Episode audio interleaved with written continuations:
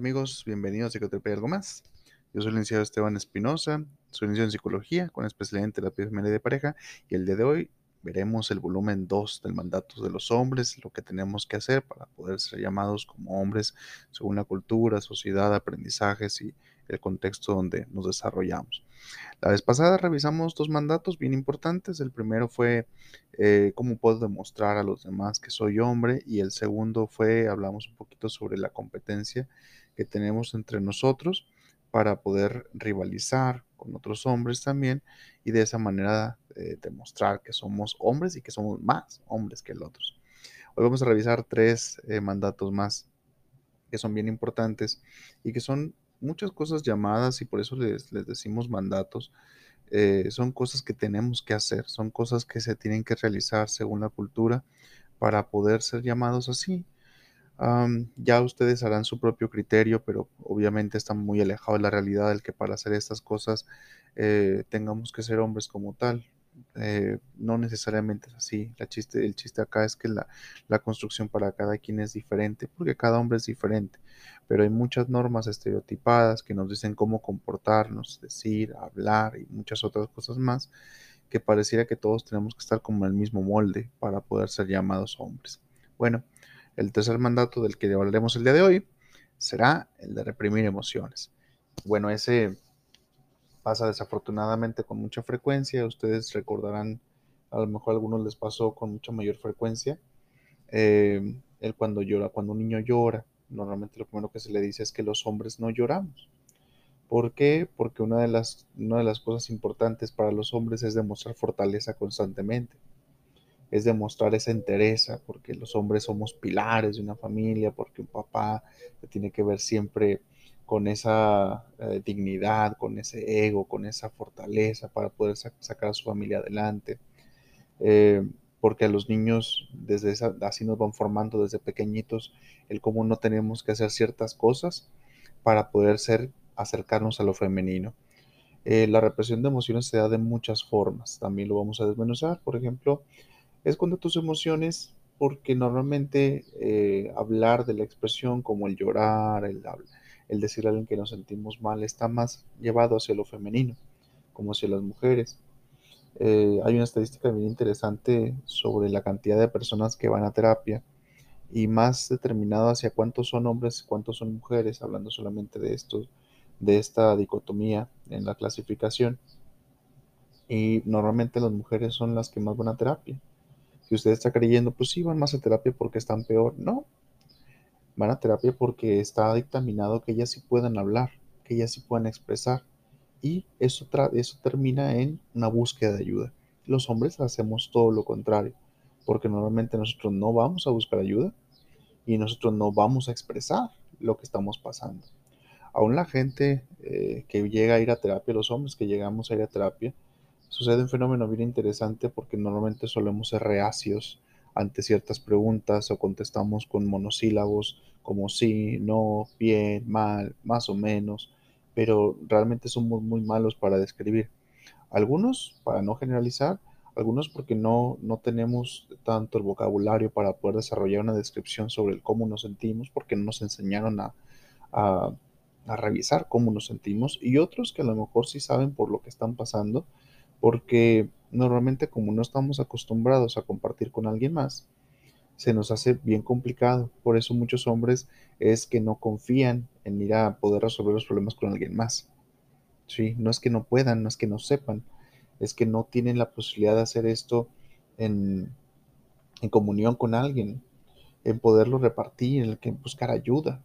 No, normalmente los hombres en uno de sus puntos bien importantes es que tenemos que resolverlos solos, porque nosotros somos los que podemos, lo cual no es verdad. Entonces, la idea es que esconda tus emociones para poder ser llamado hombre, porque si alguna vez te cachan contando sobre algo eh, que es considerado como frágil o como algo muy emocional, eh, imagínate que te vean llorando, uh, luego, luego atacan esa parte de masculinidad eh, que nos han mencionado que así tiene que ser. O sea, los hombres no lloran, los hombres no se ven como tristecillos. Los hombres siempre, a pesar de que lo que les pase, tienen que estar enteros. Y entonces, otra de las cosas que pasan con la expresión de emociones es que y que por eso a veces que en terapia o cuando estamos eh, compartiendo con alguien más es difícil que los hombres se puedan llegar a dar a entender porque normalmente podemos pensar, pero no sabemos cómo se siente. Entonces, a veces hablamos o respondemos desde esta posición, desde la parte racional. En el te preguntan, ¿cómo te sientes? Pues es que yo pienso que me pasó por esto. No, esa no fue la pregunta. ¿Cómo te sientes con esto que te pasó? Ah, es que yo pienso, no, es que la pregunta no va hacia el pensar, sino al que se siente. Y las emociones se tienen que enseñar. Es complicado para muchas personas porque es un complejo abstracto, es un, eh, es un concepto abstracto y que además se tiene que revisar no solamente en el conocimiento de, ok, ya sé qué emoción es, además cómo se siente, cómo se ve una persona cuando lo siente y en qué parte del cuerpo se siente. Así, de, así tan, eh, tan grande es. Hay un círculo hermoso, por si ustedes lo quieren buscar también en internet, póngale círculo de emociones y ustedes se van a dar cuenta de toda la variedad tan grande que hay de emociones. Es grandísima. Y a veces solamente usamos percepciones, como bien o mal, sensaciones, pero no emociones como tal. Entonces, yo entiendo que por una situación social, pues no estamos respondiendo siempre como en el, ¿cómo te sientes? o ¿cómo has estado? Ah, pues me he sentido con incertidumbre. Ok, por situación social, pues a veces contestamos bien y para acabamos conversaciones, ¿no? Pero cuando estamos en un tema a lo mejor un poquito más de profundidad o en terapia, pues espera que las respuestas sean cada vez un poquito más con profundidad de análisis para ti, no para el terapeuta, para ti para que puedas saber qué es lo que está pasando, porque hay ocasiones que los hombres, también pasa con las mujeres, pero especialmente aquí que estamos hablando de los hombres, pueden enojarse y ya no saben ni de qué se enojan. Pueden frustrarse ya no saben por qué se frustran. Bueno, llegan a un punto donde lloran y ya no saben por qué lloran. No se dan cuenta que hay más de una emoción en todo ese racimo grandísimo y de pronto llegan los pacientes, dicen tengo un hueco bien grande en el estómago, tengo una sensación en la garganta muy rara desde hace mucho tiempo, pues es que son muchas cosas encerradas, no es una. A veces creemos que solo es tristeza, a veces creemos que solo es enojo, y no. A veces son 5, 6, a veces son 15, 16. Hay un montón, de verdad, un montón de emociones y en la medida que podamos ir reconociendo, primero conociendo, después reconociendo y después expresarlas de una manera sana, nos va a ayudar a que podamos ir expresando y nos alejemos de la represión de emociones. Otro puntito de la represión tiene que ver con el aprender a controlar tus emociones. Tienes que estar muy controlado.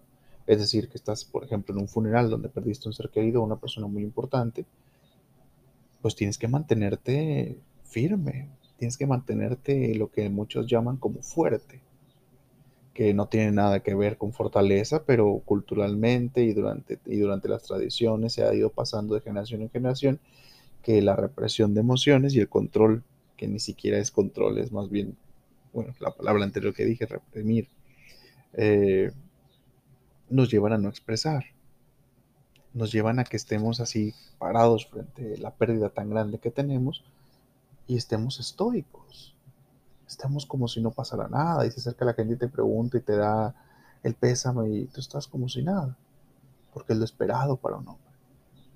Porque si a lo mejor tienes familia, tienes que verte fuerte, no te ves la parte, como lo menciona en el pilar de esa familia, entonces no puedes desquebrajarte, no puedes verte frágil, porque además los hombres no se ven así. Obviamente todo eso, como lo mencioné desde el primer volumen de los mandatos de los hombres, no nos damos cuenta, pero nos va lastimando también internamente, porque se tiene que expresar, las emociones no están ahí solamente para fastidiar, las emociones están con un propósito fueron creadas y están en el cuerpo por casualidad. Todo el cuerpo es perfecto, como la parte emocional y psicológica lo es. Para algo son. Y sirven para expresarse, sirven para desahogarse, sirve para que usted viva su duelo. Sirve para que puedas comunicarte sanamente, sirve para que la gente te conozca, sirve para que la gente te comprenda. Dicen también que los hombres no lloran, pero sí nos enojamos porque hay emociones que sí se nos permiten expresar y mayormente es el enojo. Llorar, olvídate, no. Tristear, menos. Pero enojarte, sí. La bronca con esto es que para los hombres se transforman todas las emociones en enojo. Estás triste y como la única emoción que se te ha permitido mencionar y expresar Y desafortunadamente en muchas ocasiones, más bien en agresiones y violencia, así es como termina siendo expresado. Entonces me frustro y aviento cosas. me enojo, me pongo triste con mi pareja porque algo pasó y la agredo. Y entonces todas las emociones que ustedes pueden ir viendo en el círculo se transforman en enojo para los hombres. Porque es la que nos permitieron, porque es la que conocemos, porque es la que creemos saber manejar. Entonces por eso hay hombres que dicen, bueno, pues normal, tiene que estar triste, ¿no? Y se ve furioso. Más furia que cualquier otra emoción, porque es la que, la que la reconoce. Es la que durante todo este tiempo es la que ha estado ahí siempre pendiente. Por eso para nosotros los hombres es muy costoso el reconocer más emociones porque es alejarte de lo que durante mucho tiempo te han enseñado. El problema con la expresión general de emociones es cómo te van a percibir, cómo nos han enseñado que nos perciben las personas cuando expresamos todos los, todas las, toda la bola de emociones que hay. Como otra vez, como les dije al principio de este mandato, normalmente esa expresión es destinada hacia las mujeres, hacia lo femenino. Entonces un hombre cuando lo hace se ve débil, se ve frágil, se ve vulnerable y se siente a su vez vulnerable. Y esos son sentimientos con los cuales un hombre no está, no está diseñado y no está acostumbrado a vivir. Cuando realmente pensando desde el punto de vista que somos seres humanos deberíamos estar acostumbrados a que así es. Porque es normal sentirse débil, frágil y vulnerable porque lo somos. Somos personas. Pero a los hombres pareciera que le quitan esa parte de humanidad y tratan de que exactamente nos volvamos como una piedra, que no exprese, que no se mueva, que no hable, que no sienta. Otra vez, solamente para ser llamado hombre. Ese fue el tercer mandato, ahora hablemos del cuarto. Y es que tenemos que ser un hombre de que todo el mundo espera, ser un hombre ideal. ¿Con qué características? Donde soy el mejor, el que más sabe, y aquí viene mucho el mansplaining, donde un hombre le explica a una mujer algo que no tendría por qué explicarle y porque además no le pidió explicación, y que además en el contexto muy probablemente ella sepa más que él, pero como los hombres tendemos más a tratar de tener en la cabeza que nosotros tenemos que saber siempre.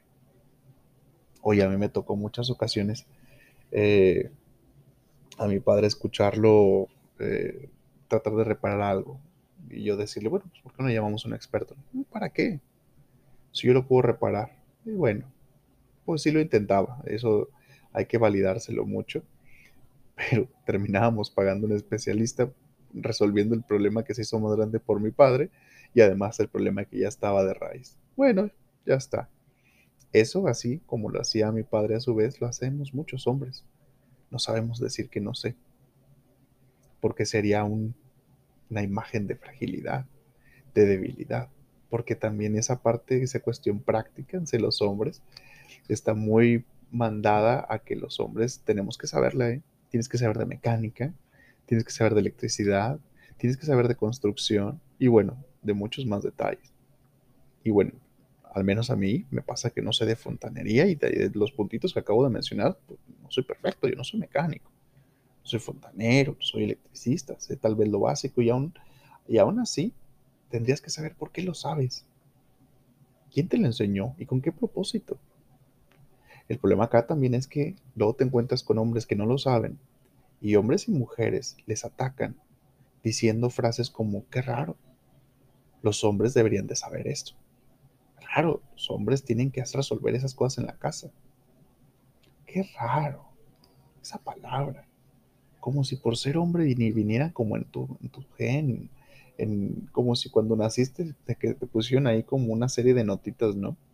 Donde tienes para que las vayas estudiando ahí durante tu crecimiento y desarrollo. Pues no funciona así. Tienes por qué saberlas si no te gustan, si no eres bueno en ello, y eso no te hace diferente, perdón, no te hace menos hombre, simplemente te hace diferente. Un hombre diferente. Cada hombre sabemos cosas diferentes muchos hombres en nos ha pasado que nos sentimos en inferioridad, nos sentimos preocupados cuando vemos que otros hombres saben hacer ciertas cosas de pronto nosotros no. Y pensamos que nosotros estamos mal. Y no te das cuenta que simplemente tú sabes cosas diferentes, distintas. ¿Por qué todos sabemos? ¿Por qué todos tendríamos que saber lo mismo? Otro punto del ser hombre ideal es que nunca nos equivocamos. Híjole, esto pasa con mucha frecuencia. Siempre tenemos una respuesta para todo. Equivocadas muchas ocasiones. Pero no podemos quedarnos callados y simplemente decir, perdón, me equivoqué. O tenías razón. No, no, no, no, no. Es muy difícil para muchos hombres el aceptar que se han equivocado. Y podemos hablar con parejas, podemos hablar desde ser padre, podemos hablar desde el ser amigo. En todos esos puntos, tal vez más, nos cuesta aceptar que nos equivocamos, porque nos han enseñado que aceptar los errores también es un símbolo de fragilidad. Y entonces, cuando viene alguien y nos trata de retroalimentar acerca del, pues, que tal vez sí estamos mal, no lo aceptamos. Y no importa si viene de una persona en la cual confiamos, ese es otro punto también importante de cuando, de por qué los hombres no van a terapia. Porque ir a terapia es aceptar que tienes un problema. Uf, ya hacer eso es un paso grandísimo. Pero la segunda parte, que es la que ahorita mencionábamos, sabes que te van a retroalimentar. Sabes que además del error que traes, seguramente van a prevenir muchos más. Y ahora, una cosa es saber que tienes el error. Fíjense, una cosa es saber que tienes un error. Acuérdense que los hombres pensamos más de lo que sentimos. Sabes que te equivocas, pero es muy diferente aceptar que te equivocas. Porque aceptar que te equivocas implicaría una situación donde vas a encontrar una solución de cambio. En el otro, nomás sabes y ya está, no cambias. No cambias y lo continúas. Sí, ya sé que estoy equivocado y en cambio cuando lo acepto, es acepto que tengo esta bronca y ¿qué hago? O sea, ¿cómo lo resuelvo? ¿Cómo lo modifico? Para eso hay que aceptar la retroalimentación de fuera, no la que nosotros nos hacemos en nuestra propia cabeza creyendo que todo lo que hacemos y pensamos está bien. Cuando somos nuestros propios evaluadores, créeme, es muy probable que vas a estar muy mal con las decisiones, porque no hay una, no hay un externo que de verdad te diga cómo por dónde vas. Y está bien esa retroalimentación, está bien que la hagas propia, pero no toda. Tenlo mucho en cuenta. Muchos hombres también con esto de ser hombre ideal es que tienen que ser el centro del mundo. Tienen que ser el centro del mundo de las personas, de sus parejas, de sus amistades, de su círculo general. Tienen que ser partes importantes y hacen muchas cosas para ser importantes para esas personas. Se ven amables, se ven preocupados, se ven atentos, y sí, y se ve bonito, ¿no? Pero en el fondo, lo que buscas es ser importante. No lo haces por amabilidad, no lo haces por ser un buen vecino. No, no. En el fondo, buscas un aplauso. Buscas volverte importante, que la siguiente vez que se descomponga eso, lleguen y te busquen a ti. Porque eso es lo que se busca de un hombre. Los hombres pensamos que nadie nos puede enseñar, sino que nosotros estamos para enseñar a los demás o a las demás. Y ese es un problema bien grave a la hora de aprender y crecer. Porque cuando creemos que sabemos todo, Créame, es el que menos sabe. Y es el que más se va a equivocar. Es imposible saber todo. Imposible. Es hasta un error en comunicación. es imposible. No se puede saber todo. Tienes que aceptar que muy probablemente te habrás equivocado. Y es importante aprender a solucionar y crecer por la gente que te rodea, pero más para ti porque entonces verás un beneficio, pero si no, vas a ver a tu círculo cercano, ver cómo se empieza a fracturar, porque a nadie le gusta estar con un sabelo todo, porque nadie le gusta estar con alguien que te esté diciendo exactamente qué hacer cuando además todo el mundo sabe que no está bien. Tengan siempre muy presentes. Y el quinto mandato tiene que ver con la sexualidad de los hombres. Durante mucho tiempo se ha educado a los hombres de manera horrible. Bueno, en general, a hombres y a mujeres, pero los hombres en la educación sexual normalmente se les habla muy poco y terminan aprendiendo lo que a lo mejor si es que te tocó una escuela más o menos buena, eh, algo sobre educación sexual más biológica y tal vez algo física. Pero pues tendrías que saber que la educación sexual va mucho más allá de esos dos elementos que acabo de mencionarte, mucho más allá. Tiene que ver con, tiene que ver con situaciones emocionales, tiene que ver con el respeto, con el cuidado, no solamente con higiene, con los cambios físicos, que sí es importante, pero no es lo único. Por eso, normalmente, como cualquier persona, y en este caso los hombres, terminan buscando la información que por default necesitas tener. El problema es dónde la vas a buscar. La vas a buscar con amigos, televisión, videos, pornografía, historias, todos los lugares más desastrosos donde puedes encontrar información. Y tú puedes pensar, bueno, pues es que la familia es donde tiene que dar educación, ¿no? Sí, sería lo correspondiente. El problema es cuando pues, ni papá ni mamá tampoco tuvieron educación sexual y no han buscado ayuda para poder retroalimentarse, solucionarse, ellos mismos saber sobre educación sexual, cómo acercarse a su hijo y poderle comentar sobre cómo puede crecer sanamente. no se acercan, no buscan ayuda y pues los chicos buscan información en los medios que acabo de mencionar. Y uno de los mitos más grandes de la sexualidad en los hombres es creer que un hombre siempre tiene que estar dispuesto para tener relaciones sexuales. Siempre. Y cuando digas que no, algo muy malo está pasando contigo, porque no importa qué tan cansado estés. No importa. No importa qué tan fastidiado estés, no importa qué tan grande habrá sido el problema en el trabajo, con tus hijos, con tus amigos, con tus amigas, con, con tu pareja, no importa. Siempre tienes que estar dispuesto para tener relaciones sexuales. Es un mito grandísimo. Ese mito también donde los hombres no saben decir que no. Donde si una mujer se les insinúa para tener relaciones sexuales, estos tienen que decir, venga, acepto, porque soy hombre. Soy hombre, no puedo decir que no, me tengo que coger a todo lo que me pongan enfrente. Falso. Falso, también puede decir que no. Esos mitos en educación sexual proceden exactamente de lo que se espera en el mandato de los hombres. La bronca es la educación. Pregúntenle a sus, a sus conocidos o pregúntate a ti mismo cómo aprendiste sobre sexualidad. ¿Lo aprendiste con prostitutas? Lo aprendiste con tus amigos, que te decían que ellos tenían relaciones sexuales cinco veces al día. Por cierto, la mayoría de esas historias son falsas.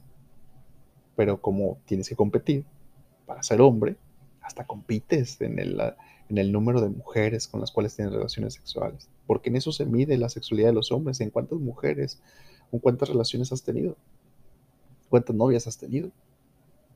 Eso te hace más hombre ante los demás falso, te hace un hombre violento, te hace un hombre agresivo, te hace un hombre infiel, te hace un hombre mentiroso, te hace todo lo contrario. Pero el estatus del ser hombre ante otros hombres parece que tiene más validez que el ser honrado, que el ser humilde, que el ser respetuoso. Piénsalo. Quieres quedar bien con los demás. Quieres quedar bien contigo mismo. ¿Qué vale más? El ser hombre, y con esto empezamos a cerrar este tema de los mandatos de los hombres en su segundo volumen, piensa que muchas cosas alrededor nos validan para ser llamados hombres. Pero ¿qué tanto quieres tú que te validen para hacerlo? ¿O qué tanto te quieres validar tú para hacerlo? Porque si esperas que los demás lo hagan y te aplaudan, vas a tener que hacer muchas cosas muy desagradables de las que mencioné estos dos, en estos dos episodios.